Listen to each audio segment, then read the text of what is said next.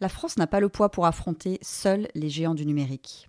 Elle avait instauré une taxe domestique contre Google, Facebook et Amazon en attendant qu'une taxe mondiale soit éventuellement approuvée par les pays de l'OCDE. Elle en a finalement suspendu le paiement cette semaine. Certains y verront un recul.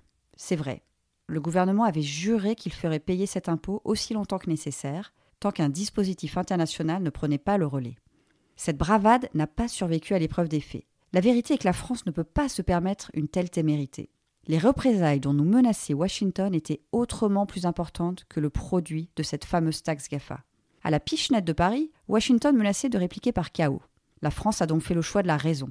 Comme la Chine la semaine dernière, elle donne la triste preuve que les menaces de sanctions américaines remplissent leur but, celui d'effrayer quiconque ose défier la suprématie américaine. Tout n'est pas perdu pour autant. Si la France ne peut réussir seule, elle a une réelle chance de rallier à sa cause l'ensemble de l'Union européenne. Le chemin est en partie engagé. Le Royaume-Uni, l'Italie, l'Autriche et l'Espagne ont déjà voté leur propre taxe GAFA, applicable dès cette année. Mais au-delà de ces dispositifs nationaux, qui sont forcément imparfaits et provisoires, c'est le projet de taxe européenne qui doit mobiliser les forces. Seuls trois pays de l'Union y sont ouvertement hostiles l'Irlande, la Suède et Chypre.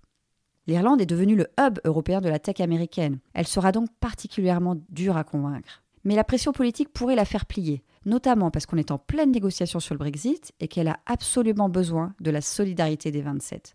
Un miracle n'est donc pas exclu, et Bruxelles l'a déjà prouvé ces dernières années.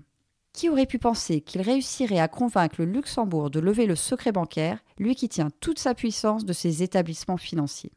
Par souci de réputation et sous la pression politique, le Grand-Duché avait finalement cédé aux injonctions bruxelloises. Il n'est pas interdit de rêver d'un scénario identique en Irlande.